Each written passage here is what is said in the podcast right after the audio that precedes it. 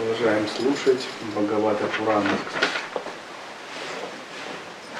История царя Бали и Ваманы.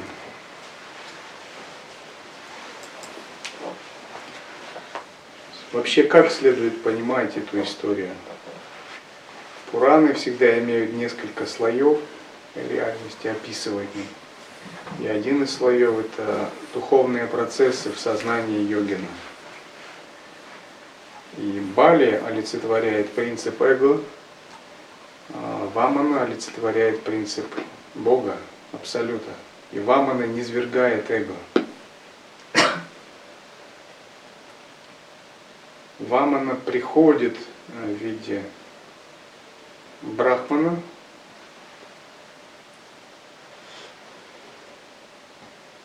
просит у Бали три клочка земли, тот соглашается, а затем он делает таких три огромных шага, пересекает материальную вселенную, астральную, причинный мир и говорит, а дальше куда мне ногу ставить?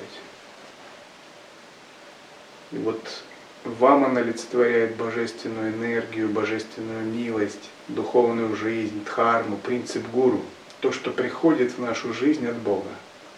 А Бали олицетворяет то, что мы сами достигли, то, что мы сами накопили. Карму, эго, усилия, успех, тело, интеллект, наша собственная мудрость. И вот Вамана говорит, что Бали должен, я бы его сам мог не свергнуть, когда его спрашивали, чего ты с этим демоном, ты играешь в эти игры, специально воплотился, ты мог бы его там одним щелчком бросить. Нет, он говорит, не так. Это должно произойти по любовному согласию. Он сам должен захотеть мне отдать власть. Вот так. Я не буду совершать над ним насилие. Это не будет полезно для его духовной жизни. Он сам должен сдаться. Таким же образом, духовная жизнь – это не насилие. Мы сами должны признать власть Бога. Мы сами должны добровольно, подчеркиваю, по желанию, добровольно, без чего-либо принуждения, на полной свободе воли, абсолютно на полной свободе воли. Наша свобода воли полностью уважается. Но мы должны сдать все Богу. Абсолютно все добровольно. Все вообще, без вариантов, без исключений, без оставления себе, без откладывания там чего-нибудь там, заначек. Полностью, сами, сами, по своему желанию. Каждый святой это уже давно сделал. Все приличные люди это уже давно сделали. Все боги это давно сделали. Все ситхи это давно сделали. Это закон мироздания. Это закон Вселенной. Ну, все на этом стоит, все мироздание стоит, Солнце, Луна светят только поэтому, гравитация действует поэтому, Вселенную Брахма творит только поэтому, потому что все строится на Боге. Но какая-то горстка душ есть, которая не понимает. Именно для него, для них устроена сансара, для них устроен как бы весь этот спектакль Майи, для них устроен закон кармы, возмездие и воздаяние. Это не человеческие законы, скажем так, не божественные. Это все равно, что как бы ну, некие резервации. То есть нормальные души в таких условиях не живут, в условиях сансары. Это резервации для каких-то заблуждающихся душ, чтобы они могли кое-что понять. Божественный закон это не закон справедливости око за око, не закон воздаяния, не закон кармы. Вовсе это не божественный закон. Божественный закон это милость, безусловная любовь. Вот что такое божественный закон. Закон кармы говорит, сделал это, получишь это. То есть ну, такая, как бы банковские расчеты сделай то, получишь это. Справедливость, да, но эта справедливость это не божественный закон. Сделал хорошо, получишь хорошо, сделал плохо, получишь плохо. Сделал средненько, получишь среднее. Вот что такое закон кармы? Закон кармы устанавливает подчиненные Богу существа, так сказать, клерки Господа. Но изначальный божественный закон, он другой. Какой он? Абсолютная божественная милость. Абсолютная божественная любовь без условий. Сделал хорошо, получишь хорошо. Сделал плохо, тоже получишь хорошо. Сделал средний, все равно получишь хорошо. Ничего не сделал, все равно получишь хорошо. Всегда все хорошо. Вообще все всегда хорошо. Потому что нет в Боге плохо, хорошо. Нет сделал, не сделал. Нет я, ты. Абсолютно. Все божественно всегда. Но чтобы попасть в эту духовную область, где действует закон абсолютной божественной милости, абсолютной божественной любви, где нет закона кармы, есть только лила абсолюта, мы должны отдать свое неведение. Вот именно неведение нас держит в резервации сансары. Поэтому вам она сказала, я хочу, чтобы он добровольно отдал. И Бали, когда он осознал всю эту штуку, всю эту трюк, ведь гуру Шукрачаря, он, не, он обладает мудростью. Он ему все рассказал, он сказал, не давай ему ничего, это пришел карлик Ваман, да это сам Вишну принял такую форму, он все у тебя заберет, ты не знаешь его силы и вообще кто это такой. Он пришел, чтобы тебя разорить и отобрать у тебя все. И Бали знал, он сказал это Пусть так, пусть будет так. Почему он сказал? Потому что у него в душе уже была преданность. У него была готовность к такой отдаче. У него была уже вера в это. И вот, вот этот процесс переподчинения души Богу происходит в этой игре, когда Вамана не извергает Бали в Паталалоку. Он его не извергает указывая его, его место.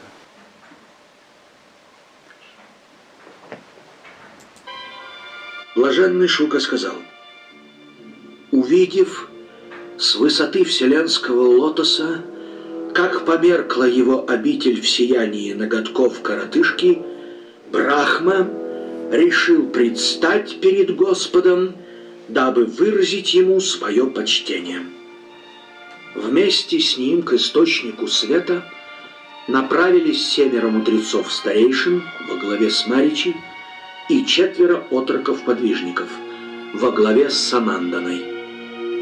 Свет, обыкновенно источаемый теми великими душами, сделался едва приметен среди новоявленного сияния. За Создателем последовали и умудренные мужи – преуспевшие в делании и воздержании, яме и неяме, сведущие в ведах и их дополнениях, летописях и техасах, былинах, пуранах, рассуждениях, тарках и возможных толкованиях, самхитах. Среди свиты его были отрешенные старцы и просветленные пророки – искусные жрецы и йоги, обладатели тайных сил. Перворожденный, что восседает на золотистом лотосе, тянущемся из пупа Вседержителя, поклонился своему господину и с благоговением омыл его стопы. Вода из золотого сосуда Творца, что пролилась на стопы вершителя дивных дел, обратилась в святые воды Ганги, в которых точно в славе Всевышнего искупают грехи обитатели трех миров. С великим усердием Творец и повелители стихий ублажали Верховного Владыку, тотчас принявшего свой прежний облик коротышки Ваманы. С молитвой они поднесли ему венок душистых цветов и воду, умастили его сандаловой мазью, зажгли светильники, воскурили благовония и предложили в кушанье сладкий рис, зерна, плоды, коренья и травы. Восхваляя славные дела неотразимого, боги пели и танцевали под звуки рожков, барабанов и морских раковин. Празднества и торжества наполнили Вселенную. возвещая о славной победе, над силой тьмы трубил в бычий рог царь медведей Джамбаван. В стане друзей и соратников Бали напротив царили грусть и смятение. Разве можно, негодовали демоны, чтобы в храме, в самый разгар святого жертвенного действа, над каявшимся благодетелем учинили такое беззаконие? Разве возможно государя доброго лишать владений столь беззаконным образом? Коротышка вовсе не благородный брахман, но лукавый лжец — под личиной духовного сана, Бог, призванный быть беспристрастным ко всем чадам своим, подлостью отнял у нас плоды трудов ратных и отдал врагам нашим. Бали, благородный господин наш, по завету предков присягнул не быть судьей и не карать законопреступников, пока длится священное таинство. Этим не применул воспользоваться извечный враг наш, обернувшись скромным праведником. Он лишил владыку нашего всех его имений разве нарушил чем-либо Бали сословного устава? Разве добывал царство способами неправедными, грешил против истины и слуг ее, притеснял неимущих, отказывался жертвовать огню и священникам? Разве лгал, когда и кому-либо? Не господин наш, но этот коротышка, будь он самим Господом Богом, есть нарушитель закона высшего, а посему заслуживает он смертной кары. И пусть смерть его будет уроком всем, кто вздумает презреть закон чести. Бали и его царство, царство Асуров – олицетворяет эго, и эго всегда живет по законам сансары. Оно и олицетворяет эти законы, например, закон кармы. Существуют светские законы мироздания. И эти законы со вселенской точки зрения, они не являются законами, а являются формой обусловленности, формой иллюзии. Вамана, напротив, он олицетворяет истинный божественный закон. Это закон не ограничивающий, а освобождающий. Это закон божественной милости, который не приемлет ни человеческих, не то чтобы не приемлет, а освобождает человека от связанности человеческими законами, асурическими, вообще от любыми законами. Потому что Бог не верит в законы. Бог сам их творит, играючи, но Он им не подчиняется, Он в них не верит. Это так же, как если, например, э, в сообществе подростков есть свои законы. Ну, там, кто слабый, побить надо его. Вот. Ну, взрослый всерьез такие законы не воспринимает. Или там в сообществе там, а, военнослужащих молодых есть разделение там, на дедов, черпаков, первогодков и старых. Вот. Одних надо упочитать, вторых надо бить. Одни должны отдавать свою там пайку другим. Вот. И стирать за них одежду. Что-нибудь такое. Вот. Но всерьез такие законы люди со здравым умом не воспринимают. И вот человеческие законы – это человеческие принципы, не то что только человеческие, а вообще сансарные законы, в том числе даже законы физики, времени, пространства, причинности, гравитации, причинно-следственные связи – все субъект-объектные законы для Бога, для Абсолюта, это моя иллюзия полностью. Он говорит просто, вы что души тут себе выдумали? Вы что вообще выдумали все это? Это все ваши глупости, это все ваши иллюзии. И он приходит, говорит, я не собираюсь играть по вашим законам. Все ваши законы эго, законы гордости, законы управления царством и прочее. Ваша культура, все это, ваша культура построена на иллюзии. И Вамана пришел, чтобы освободить Бали от всех этих иллюзий, от всех этих связанностей, принадлежит, например, закон частной собственности. Он откуда есть? Откуда он вообще взялся? Вот первичная причина закона принадлежности частной собственности – это отождествление «я есть тело», ахам дыхасми. Раз я есть тело, значит этому телу что-то принадлежит, а это значит не трожь, нельзя. Но на самом деле принадлежит ли человеку его собственное тело? Разве он не взял у элементов природы взаим, взаймы? Разве он его контролирует? Разве он не отдаст его? Так что ему принадлежит вообще? И герой один светского фильма, когда его спросили, как вы относитесь вот эти вот войны между людьми, он говорил, ну когда люди воюют, там, за что-то они подобны блохам, делящим спину собаки. Таким же образом, что принадлежит людям? Через миллиард лет кто вспомнит этих людей, которые сражаются за клочки этой земли? Где они сами будут? Здесь действуют другие законы. Здесь оперируют миллиардами циклов времен. Здесь оперируют глобальными масштабами. Вот это божественный размах.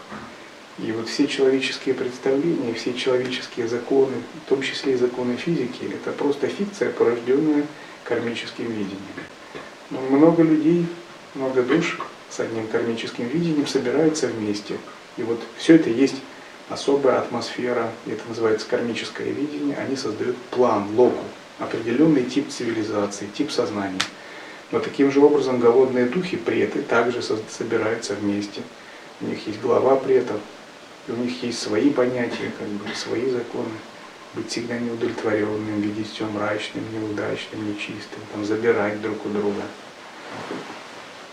Но для божественного существа все эти кармические энергии, они являются пустыми. И вот Вамана, его урок в том, чтобы постичь пустоту эго, пустоту вещей, пустоту культур, цивилизаций, человеческих светских законов, отрешиться от всего этого, постичь полностью пустоту.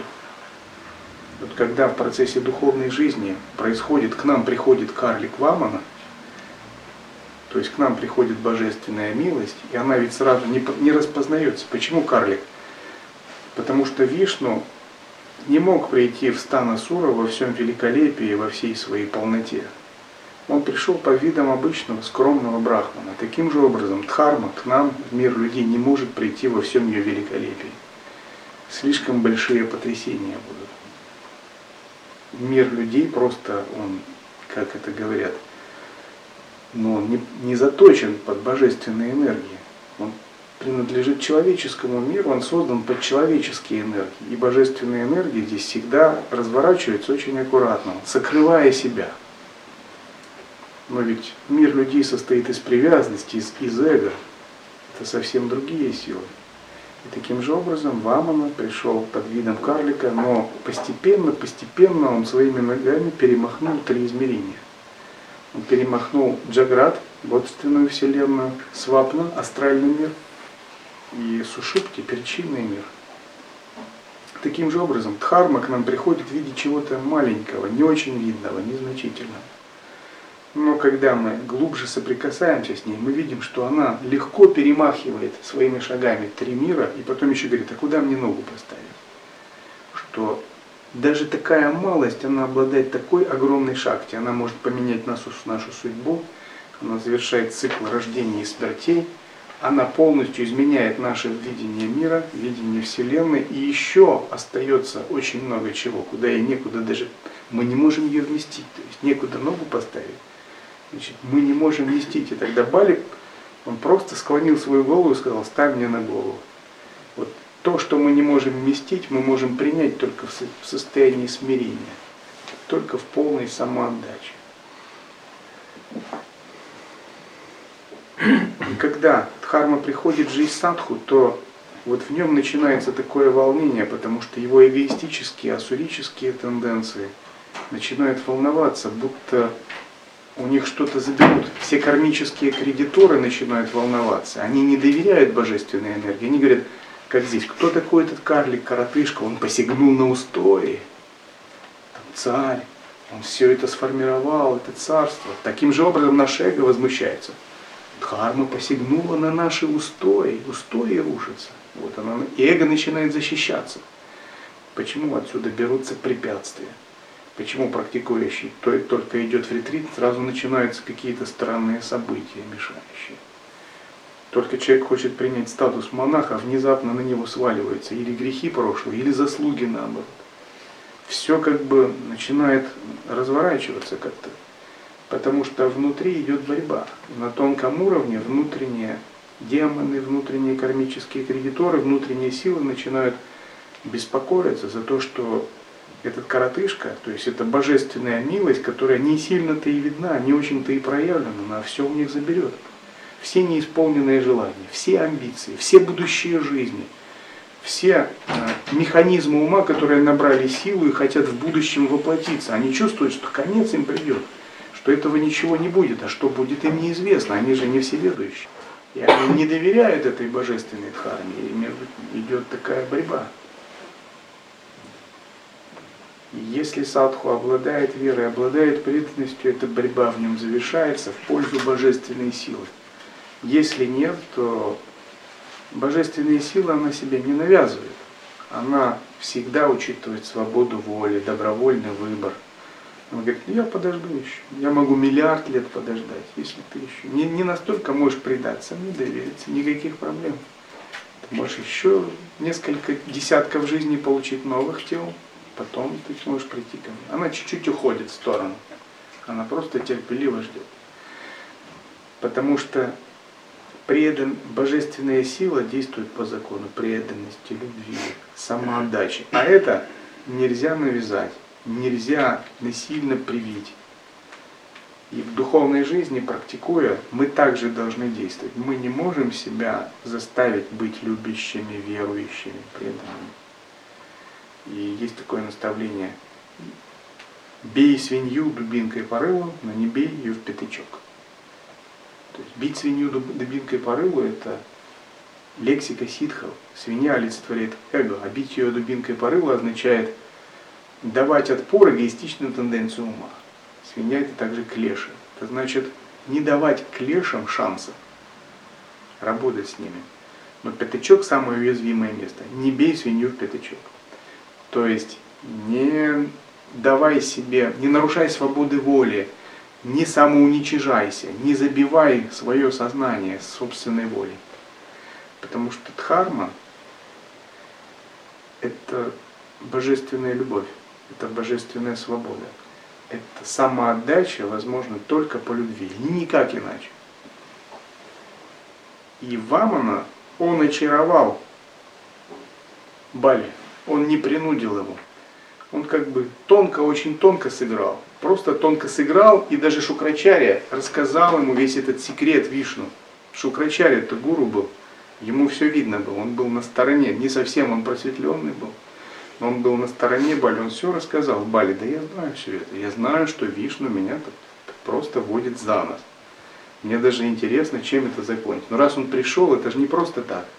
Когда это сам Вишну в облике переодевшись в карлика, вот так придет, будет с тобой играть. Для меня это шанс. Он понимал, что несмотря на то, что он все теряет, это его шанс. И он этот шанс не упустил. Он полностью отдал себя как бы под благословение Вамана. И что у него забрал Ваман? Он забрал у него его эго, его иллюзорную власть. Таким же образом, на самом деле, что Бог у души забирает?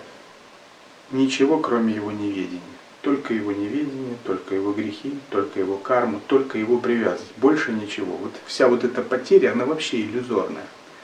Это подобно тому, как если человек снится, будто он царь в городе, и ты говоришь, а хочешь я ну, как бы помочь им? Я могу тебя пробудить. А что будет? Будет ли у меня царство? Ну, если пробудишься, не будет царства.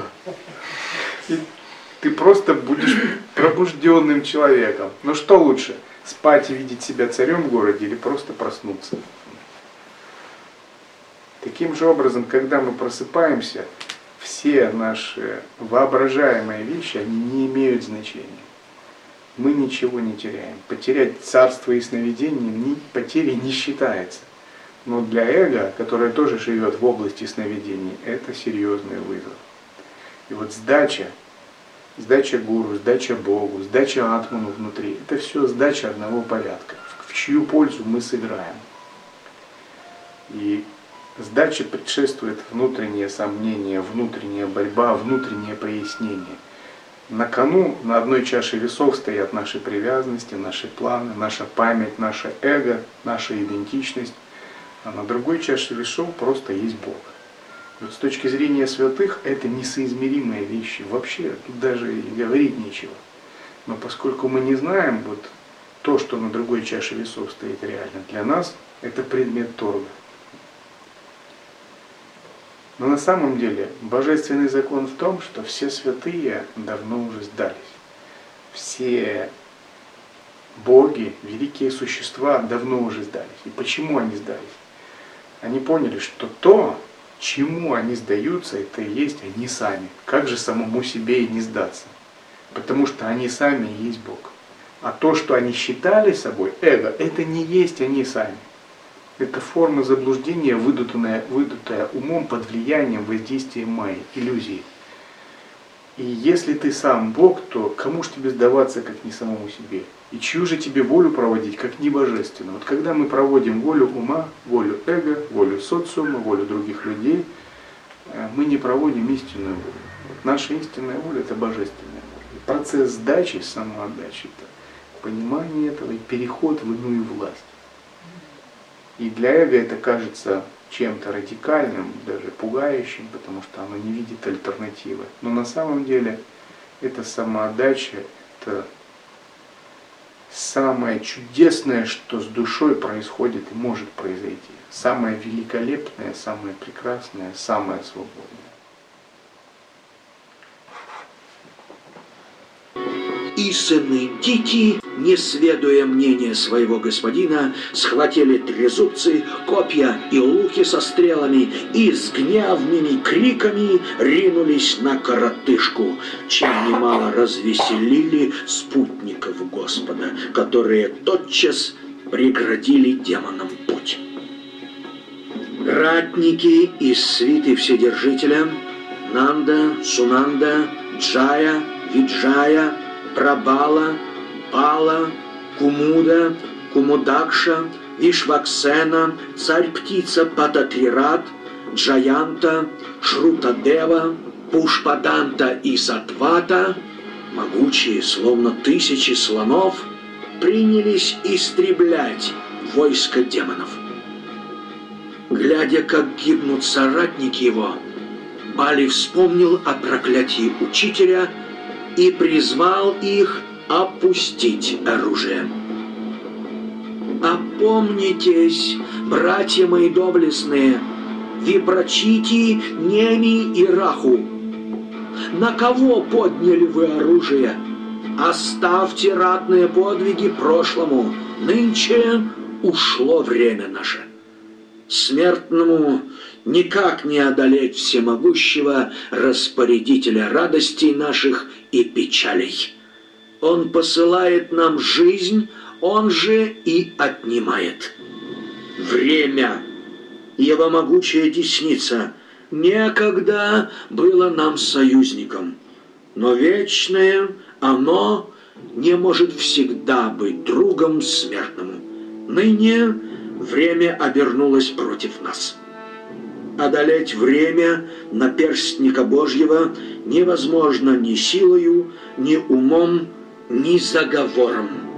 Пред ним бессильны стража, вельможи и советчики. Она не слушает заклинаний и лекарей. Время сокрушает крепость тела и имения. В прошлом судьба благоволила нам. Радость царила в стане нашем, а печаль в стане наших врагов. Ныне же их время. Пусть они торжествуют победу, пусть ревут, словно львы, над поверженную жертвою. Нам остается лишь ждать, покуда удача вновь окинет нас милостивым взором и уповать на лучшую долю. Блаженный Шука сказал, Покорные воле господина, военачальники демонов и их дружины опустили оружие, отворотили свой лик от воинов Вседержителя и отступили в низшие ярусы Вселенной. Господь же позволил продолжиться жертвоприношению, а по окончании оного в день Сома Паны крылатый Гаруда, сын Таркши, зная промысел Всевышнего, связал Бали путами морского бога Варуны, путами бессилия и нищеты. Весть о пленении доблестного Бали мигом разнеслась по вселенной, и со всех концов ее, от небес до преисподней, донеслись скорбные стенания. Связанный путами морского владыки, великодушный Витязь предстал пред ликом хитрого коротышки. Померк свет в очах его, угасло сияние в круг чела его, но духом он был тверд пуще прежнего. «Государь!» — молвил Господь. «Ты обещал мне три шага земли, но как же ты сдержишь слово? Куда прикажешь ступить?» если двумя своими шагами я уже покрыл всю Вселенную. Все, чем владел ты, в подлунном мире, при свете солнца и звезд, и где проливаются дожди, отныне принадлежит мне. Первым шагом я отобрал у тебя землю, потом, заполнив пространство Вселенной, я шагнул до небес. Что еще есть у тебя, нищий смертный? Чем еще можешь одарить меня?» Если не сдержишь слова своего, не свергнешься в ад навеки вечные, как указал на то учитель твой Шукра. Кто не подал просящему обещанного, тому не отведать плодов счастливых и не утолить своих чаяний. Клятва преступнику лишь один путь в преисподнюю. Ослепленный властью и богатствами, ты решил стяжать еще и славу благодетеля.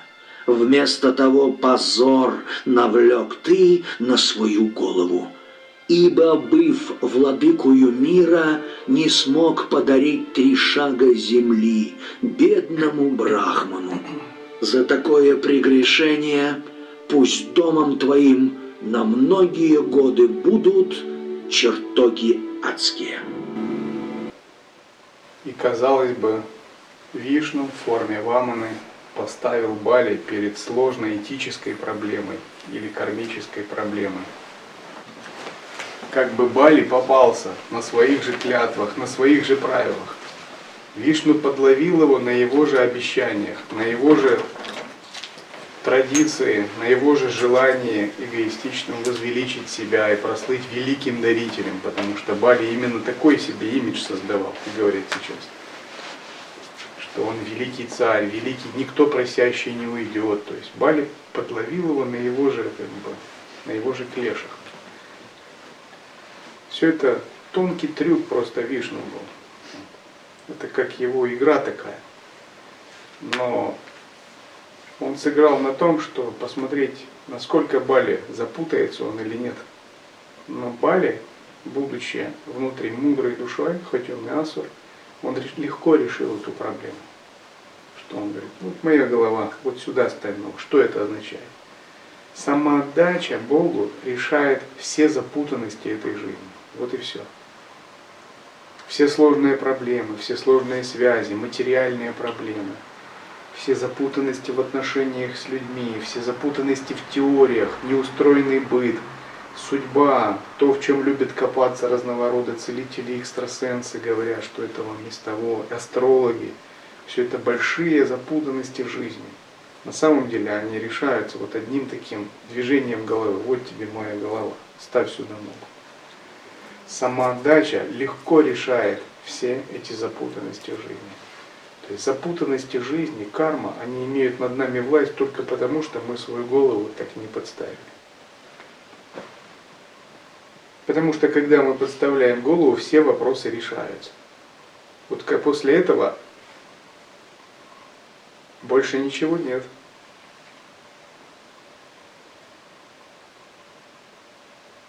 После этого вы не можете сказать «но». Да, я отдался, как некоторые ученики Широмана говорили, Махариши говорили. Мы отдали себя Богу, но решения проблем нет. Романа Махариши говорил, вы не отдали себя, значит. Вы не, вы не можете отдать и сказать «но». Самоотдача забирает у вас того, кто может сказать «но», забирает развлечение, забирает желание любых плодов. Она забирает у вас все, кроме самого, самого Бога. Момента самоотдачи Бог начинает расти вас и благословлять вас. Самоотдача решает все ваши проблемы. Проблемы материальные, проблемы духовные, проблемы привязанности, проблемы взаимоотношений с любимым человеком, потому что вместо материального вам приходит Бог, вместо любимого человека приходит Бог, вместо социальных э, каких-то вещей приходит Бог, вместо социального статуса приходит Бог. Он везде вместо всего приходит один. Это как а, супер девайс, когда есть ноутбук, принтер, iPhone, еще много, а вам говорят, есть один, вместо всего этого выбрасывай, зачем тебе сюда? Вот тебе отличный девайс. Он заменит тебе все, все функции в нем уже встроены. Таким же образом, в Боге встроены все функции, какие есть. Когда, например, человек, если у него есть какие-то проблемы, и он приходит ко мне, я ему сразу говорю, твоя главная проблема, она не в этом. В чем? Ты не танцуешь в экстазе от Бога. Вот, вот это главная проблема. Если это будет, если ты сдашься, все остальное ну, будет решаться. Рано или поздно. Но как же это трудно сделать? Пропати-йога, она учит признавать верховенство Бога везде и во всем.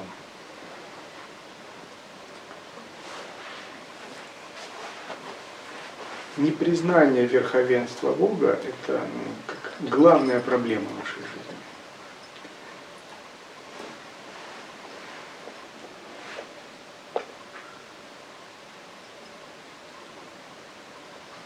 И вот процесс созерцания, когда мы учимся созерцать, это не что иное, как признание, постепенное признание верховенства Бога.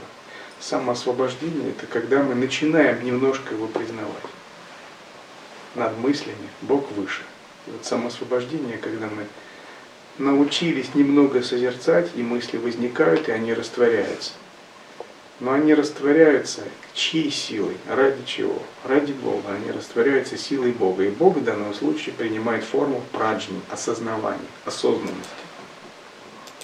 Мы должны научиться понимать Бога как осознанность. И мы должны научиться признавать верховенство Бога в форме осознанности над мыслями, эмоциями, клешами. Это и есть самоосвобождение. И вот следующая стадия в лай-йоге – это самоотдача. Когда немного мы научились освобождению мыслей и эмоций, мы видим, все равно это не решит главную задачу нашей жизни, потому что мы сами подобны дереву. И вот наше тело это всего лишь верхушка веточки, а корни уходят глубоко в прошлое, и вся карма находится там. Все наши прошлые жизни также подлежат самоосвобождению. Но нашим небольшим созерцанием это невозможно сделать. Ведь наше созерцание должно быть настолько глубоким, чтобы оно проникло до начала творения Вселенной, в наши глубинные кармы и вот в те прошлые воплощения, в какие-то невероятные глубины миллиарды веков – и все это растворило. А кто имеет такое глубокое созерцание? Это невозможно. Даже если вы сто лет пребываете в ретрите, на самой вершине Кайласа, вы все равно не, не можете иметь так, такое сильное самосвобождение. Почему?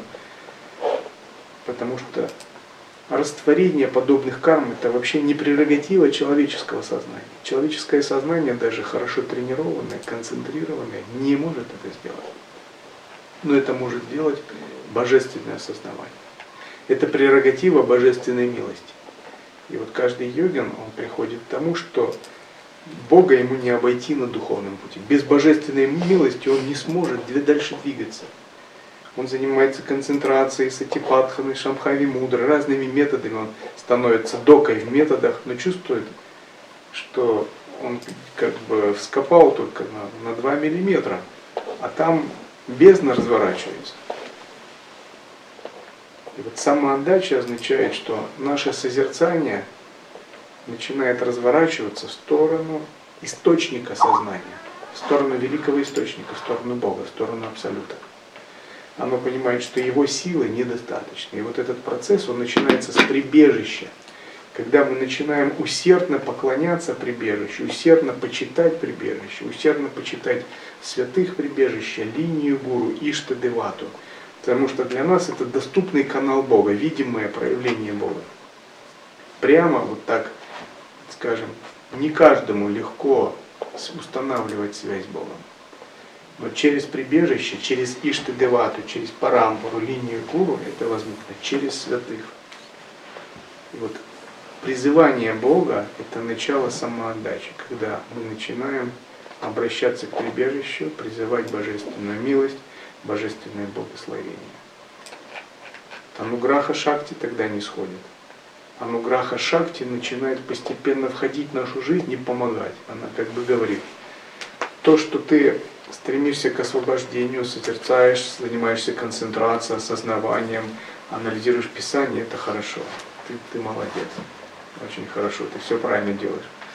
Но ты не сможешь этого сделать сам, без Бога. Ты не сможешь растворить эти кармы, потому что мир создан не тобой, и эти кармы тоже не созданы тобой. Ведь как душа появилась? А, вот часто говорят, почему это было? Как карма вообще появилась? Это было по причине прошлых жизней. Хорошо, а откуда пришли прошлые жизни? А потому что раньше, в прошлых жизнях, других, ты совершал то-то, то-то, по закону кармы, вот, вот эти были прошлые жизни. Хорошо. А те прошлые жизни, почему ты так в них совершал? У них тоже есть почему. Ну потому что в тех, еще в далекие юги, в два пара, трету и сати югу, ты что-то значит не так, хорошо. А почему те были жизни, почему ты там что-то, что с тобой в самом начале не так-то было? Почему тебе не быть там, Сидхапуруши, Дживанмукты, когда Татрея, как Вишну, как Шива? И здесь мы тогда приходим в такое измерение, когда еще кармы не было, когда она еще не начала разворачиваться к творению Вселенной, самому началу бытия. И оказывается, что момент создания Вселенной все души были как бы в одном божественном состоянии, в изначально чистом и свободном. Шива и мы, Брахма, Даттатрея и мы были как бы на одном уровне. Но когда начались разворачиваться энергии Вселенной, началась сортировка и разделение душ. И разворачивание гун, тат в категории мироздания, оно захватило некоторые души, и эти души подверглись карме. То есть энергия пришла в их жизнь, а другие души она не захватила. И вот Ситха Пуруши, святые души, Уттама Пуруши, запредельные души, Маха Пуруши, великие души, они остались, их представительства остались как бы на своем уровне, а незрелые и слабые души, они соединились с этой энергией, говоря современным языком, эта энергия подгрузилась им в память и стала их кармой. То есть изначально это не были никакие прошлые жизни, это просто энергия Брахмы, которая нам загрузилась в память, в нашу читу, сформировала нашу ахамкару, с которой мы отождествились. А отождествились, мы уже стали считать ее своей жизнью и собой. И вот здесь разошлись наши пути, там и Шивы, наши пути Дататрии, наши пути всех Сидхапуруш, древоприбежища, всех святых древоприбежища сила их мудрости и сияния была такова, что они не утратили своего божественного положения, не выпали из лилы, из состояния божественной игры. Они так и остаются свободными божественными космическими игроками.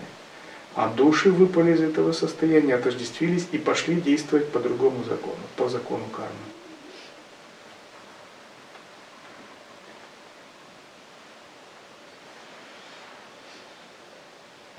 Зарождение веры. Вера рождается не сама собой. а через внутреннюю аскезу, усердный поиск, призывание Бога и милости святых. Для начала задумавшись, пойми свое безверие или маловерие и устыдись их. Истинно имеющий веру понимает свое маловерие или безверие. Спроси себя, насколько глубока моя вера, насколько она сильна, есть ли у меня любовь и преданность к Богу, самоотдача Богу, в которого я верю. Верю ли я в Дхарму, свое божество, линию святых и мастеров, которым следую? Есть ли у меня искреннее желание отдать себя Богу, стать Его инструментом, проводником божественной воли, подобным флейте, проводящей звуки музыканта? Желаю ли я отдать все лучшее Богу? Стремлюсь ли сделать не себя, а Его получателем плодов моих трудов, вкушающим наслаждающимся? И вот когда речь идет об усилии, о начальных стадиях, то наши усилия, наши качества важны. Наш интеллект, наш анализ. Но когда мы пришли к божественной воле, то все это не то чтобы не нужно, оно нужно, и оно играет свою роль. Но здесь другие совершенно механизмы. Вера, самоотдача, смирение, послушание – преданность, любовь. Вот что важно. Другие категории должны быть. Без них невозможно перейти в измерение божественной игры. Невозможно привлечь вот эту божественную милость. Она есть всегда, она изливается всегда, но она может быть воспринята, когда мы способны ее взять. И вот, вот эти качества встают в полный рост. Рано или поздно каждый садху, он а, смотрит на эти качества, и он упирается как бы в необходимость. Он видит, что ему не достает их, в необходимость их приобретения. Даже если он превосходно делает асаны, пранаяму, ум в концентрации или знает тексты, внезапно он видит, что открывается другая реальность, где совсем другие законы.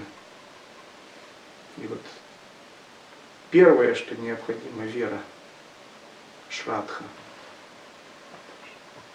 если ответом будет «да», то почему ты не весел, вечно озабочен и пребываешь в удовлетворенности? Почему не поешь в божественном экстазе и любви? Почему не пляшешь в восторге, полный благословений? Глубоко верующий не желает ничего мирского, он желает лишь божественной милости. А милость не знает препятствий. Если ты честно спросишь себя, желаю я лишь Бога и Его милости или чего-то еще – и увидишь, что жаждешь еще иного, кроме милости, то это знак тебе, что ты еще не целиком предался Богу. Сядь у алтаря, сложи ладони и почтительно, поприветствуй святых мудрецов прибежища. Молись Богу, всем святым и божествам прибежища, своему божеству, гуру, основателю твоей линии, дедушке гуру, своему коренному гуру, отцу, со слезами и усердием проси у них благословения – глубокой, нерушимой веры. И вот древняя традиция, она всегда нас благословляет, поддерживает, защищает. И именно она включается в этот момент. Она может долгое время как бы ну, спать, казалось бы, в спящем режиме быть. И она не спешит открывать нам себя. Пока мы там что-то возимся, делаем, там, на джаланете, она как бы не нужна. Джаланити мы сделаем и без веры. И асаны мы сделаем без веры, и пранаямы мы как бы такие грамотные, с таким гибким телом, мы сами можем прочитать все, у инструкторов учиться. Это не дело веры. Но как только мы выходим на этот уровень, она очень важна. И вот гуру-йога, линия прибежища, благословение, это становится самыми главными вещами. Они должны выйти на первый план. Мы должны им открыть свое сердце. Мы должны им открыть свою преданность, мы должны по-настоящему пробудить в себе дух самай. Потому что без них никакие методы больше не сработают. Дальше с тем, что было, невозможно двигаться. И тогда святые приходят нам на помощь. Когда мы обращаемся, древо прибежища, святые откликаются, божества и штадевата благословляют нас. Когда они держат мудру, Абхая мудру, Варада мудру, значит, Абхая значит предайся и ничего не бойся. Ну предайся. Варада говорит, все, что ты хочешь, будет исполнено. Варада мудро исполняет желание, Абхая защищает. И мы визуализируем в древе прибежища святых и что Девату вот с этими мудрыми. Также мы визуализируем, что они улыбаются. Улыбаются, значит, они настроены к нам благоприятно, хорошо, как к своим детям. Они не настроены надменно или еще как-то. Вот когда вы обращаетесь к древу прибежища, вы можете визуализировать и открывать самые сокровенные желания, читать самые сокровенные молитвы. И надо выработать такую привычку стоять перед святыми, перед патриархами, перед древом прибежища, раскрывать им свою душу, открываться их благословением через алтарь или визуально. А результатом этого в конце мы визуализируем, как от центральной фигуры древа прибежища исходит свет, окутывает нас и преображает. Это такое визуальное проявление благословляющей милости, нисхождения. А под воздействием этого света мы преображаемся в такое вечное юное, красивое 16-летнее существо с божественными атрибутами, в Тхьян-девату. И визуализация это свой уровень реальности, но самое главное это пхава. Когда мы действительно читаем молитву, обращаемся к святым древоприбежища, мы получаем настоящий ответ благословения. Наше эмоциональное, энергетическое состояние изменяется. И вот результат правильного почитания, поклонения, даже простого ритуала, призывания – это хорошее положительное впечатление которое становится хорошей памятью. Это о чем эти впечатления? О благословениях. То есть, если вы перед алтарем стоите, сделали подношение, прочитали молитву и приходит ответ, у вас немного вырастают крылья за спиной, и ваш внутренний свет нарастает. Значит, вы все сделали правильно, вы были в состоянии преданности. Размышляй так. Ведь это именно я, а не кто другой ищет Бога. Ведь это именно мне, а не другому, надо устремиться к Нему, познать Его. Это именно мне, а не кому-то еще. Следует всем сердцем и душой предаться Ему, служить Ему, покорить Ему свою волю, соединиться с Ним и стать одним. Затем, заради глубокое намерение сделать это и попроси святых благословить тебя. Это первый шаг к вере. Так молись об обретении веры в Бога, свое божество, мастера – Молись всем святым душам и призывай ее. Достоинство веры.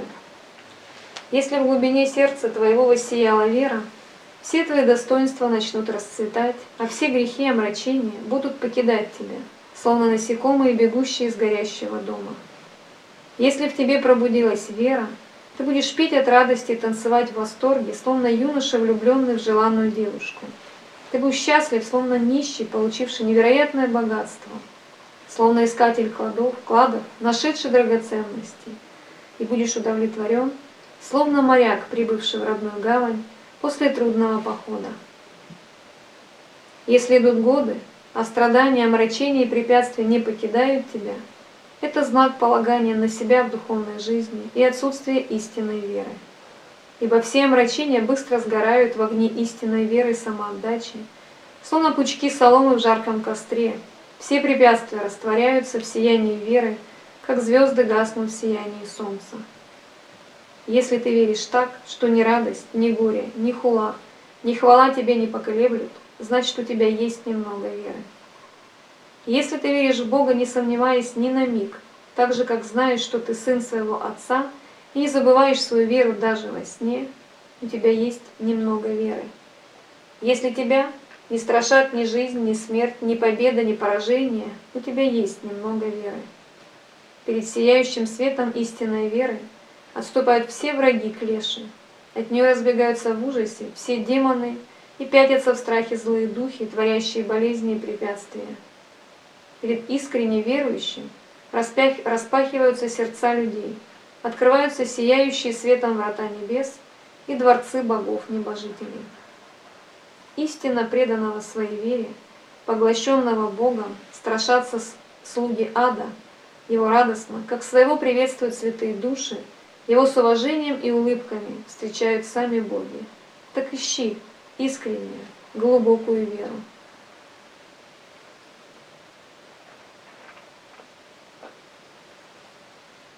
Желания и предпочтения души.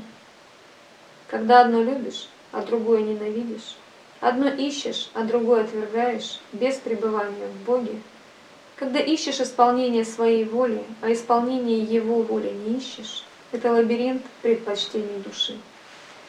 В этом лабиринте душа блуждает, как блуждает ночью неопытный путник без карты в дремучем лесу. Предпочтение — накопленные старые представления ума, которые порабощают душу. Соединяясь эго и волей, они побуждают душу искать удовлетворение своих желаний, делая это главным занятием своей жизни. Сансара – это большой-большой разветвленный лабиринт ума. Этот лабиринт многомерный.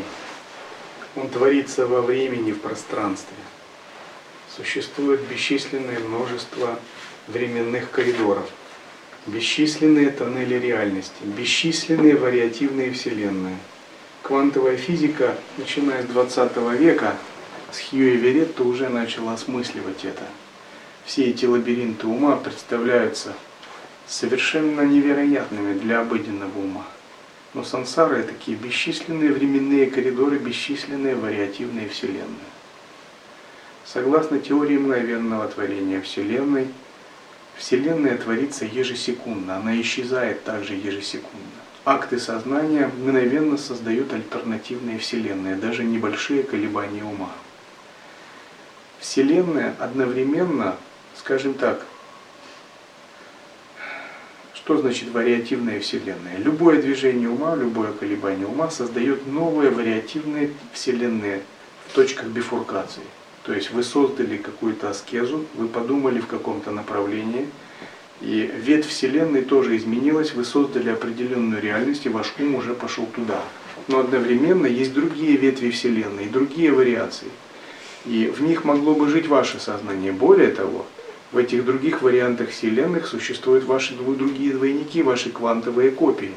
И в них они проживают свои жизни, и они немного отличны от вас. И таких вселенных не то что много, бесчисленное множество. И одновременно сейчас существует вариант, а, где вы проживаете жизнь обычного человека, где вы проживаете жизнь садху, жизнь отшельника, жизнь домохозяина, жизнь святого, жизнь ситха и даже достигаете состояния полного пробуждения эти вариативные вселенные, они прямо сейчас существуют. Но ваше сознание может создать только тот вариант, на который у вас хватает силы сознания и силы заслуги. И вот ум, он непрерывно выдувает эти вселенные и постоянно в них запутывается. И вот чтобы пресечь все эти лабиринты эти создаваемые умом, мгновенно создаваемые вселенные – мы полагаемся на божественную милость, чтобы они прекратились, вот эти все сансарные иллюзии, выдаваться умом. Сознание обладает огромной творческой силой, оно непрерывно воссоздает реальность. Например, в промежуточном состоянии какой-нибудь дух, который попадает в промежуточное состояние, он творит свой мир. И когда вы заходите в его мир, даже в тонком теле, вы на некоторое время подпадаете под его энергию, если у вас недостаточно силы. Ну, принцип примерно такой. Мое сновидение, мои правила. То есть он создает свой мир, и в его мире действуют законы его сознания. Его сознание может проявляться в виде людей, богов, духов, животных. А сильные йоги могут создавать целую вселенную, как описано в Трипурарахасе. Ум обладает огромной творческой силой. И он постоянно создает такие миры в зависимости от тенденций. И вот чтобы очистить, пресечь эти тенденции, не творить заново эти миры сансарные, ведущие к грубым плотным телам, а если творить, то не по закону кармы, по закону лилы, чтобы эти миры появлялись светоносными, а не плотно материальными. Невозможно обойтись без божественной милости. Сначала в глубине души рождаются предпочтения. Затем из них появляется желание, которое разжигает страсти, вынуждая действовать ради их исполнения. Страсти и действия порабощают душу, пуская ее по кругу рождения, смерти и ведут к страданиям. Душа, ослепленная ими, считает эти предпочтения собой, стремится сохранить их увековечить. Так, у души рождается своя отдельная от Бога особенная воля – уводящие ее от него ради своих предпочтений и желаний. Вот особенная воля души, вот корень всего этого. Когда у души рождается особенная воля, эта особенная воля творит особенное отдельное от Бога тело, в котором нет света Бога. Материальное тело, вот это один из таких. Особенная воля творит особенную отдельную реальность, называемую сансарой, из плотных материальных элементов. И это особенное тело, особенная душа, особенная, э, особенная вселенная, она живет не по законам Бога, потому что света Бога в ней мало. Вот ее называют кармическое видение, карма и сансара. Все дело в этой особенной воле эго. И это эго не захотело проводить свет божественной воли, оно захотело проводить, породить свою особенную волю, волю эго. Оно захотело само выступить в роли Бога, не обладая светом и мудростью Бога. В этом все дело. Когда часто человек или ученик занимается чем-либо, он говорит там о своих сложностях, проблемах, я его сразу, сразу говорю, скажи мне, кому ты служишь? Сначала вот в этом надо принципиально разобраться. То есть как любого шпиона спрашивают, так, на кого ты работаешь? Вот с этого начала. Вот надо начинать с самого начала. Все остальное, что именно ты делаешь, не важно. На кого ты работаешь, скажи сначала. Там, на Ми-6, на МОСАД, на ЦРУ или еще на кого-нибудь. То же самое и в божественном. На кого? Кому ты служишь? Ты служишь Богу, это одно. Ты служишь линии святых, это, это тоже. Ты служишь Иштадевате, ты служишь Дхарме, или ты служишь сансаре, ты служишь социальному эгрегору, ты служишь политическому эгрегору, ты служишь семейному эгрегору, ты служишь лично созданному эгоистическому эгрегору, из твоих карм прошлых взял кое-что. Вот ты чему-то все равно служишь, но ты должен понять, чему ты служишь и к чему это приведет. И надо ли тебе это, если ты называешь себя садху. Потому что часто называя себя садху, мы не совсем как бы правильным силам служим потому что не осознаем. Вот эти вот энергии служения, они ведь очень тонкие.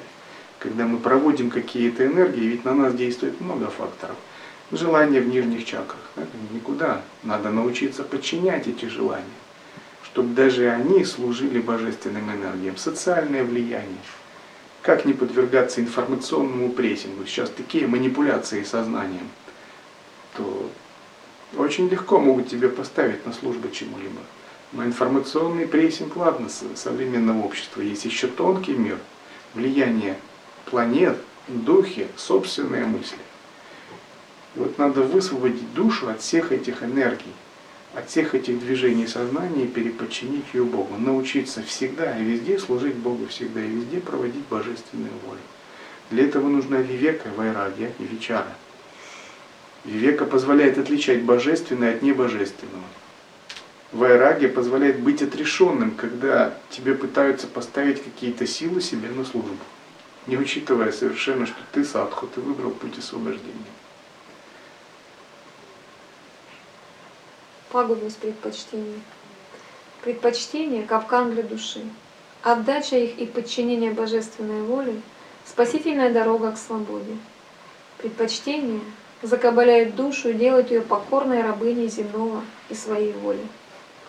Лишь отказ от предпочтений ради служения божественной воли ведет душу к свободе, делая ее в будущем единой с Богом, подобной Творцу Вселенных. Следующий своим предпочтениям, слаб и безволен, он словно раб, и он не годится для пути внутреннего аскетизма. Чем больше желаний и предпочтений, тем тяжелее чувствует себя душа. Увязшая в желаниях и предпочтениях, Душа подобна красивой бабочке, упавшей в бочку с медом и увязшей в ней из-за жадности. Увязшая в предпочтениях душа, подобно зверю, попавшему в капкан, она теряет свободу, радость и скоро будет схвачена свирепым и безжалостным охотником временем. Душа, погрязшая в предпочтениях, словно бьющаяся птица, попавшая в ловушку и пытающаяся взлететь. Нравится и не нравится – это болезнь глупой души люблю и ненавижу. Это цепи, держащие в иллюзии и потемки души. Все, что мило твоей душе, есть твои стены. Все, что не мило твоей душе, есть твои цепи. Исполняя свои предпочтения, Души блуждают в сансаре до конца эпохи, но исполняя божественную волю, освобождаются уже в этой жизни и полные света, величия и мудрости играют подобно великим богам. Именно предпочтение твоей души завели тебя в этот мир иллюзий и страданий. Именно отрешение от них открывает путь к божественной милости и дарует освобождение. Так отбрось свои предпочтения, чтобы стать пустым сосудом Бога, и тогда божественный нектар милости вольется в него.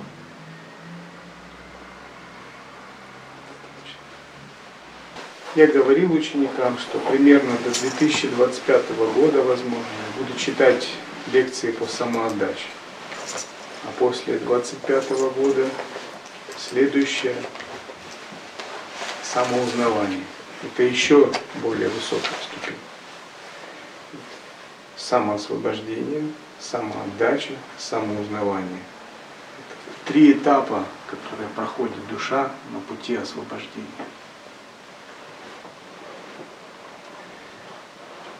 Самоотдача означает зарождение осознанности как принципа, и в ней важна Махавакья Параджнянам Брахма.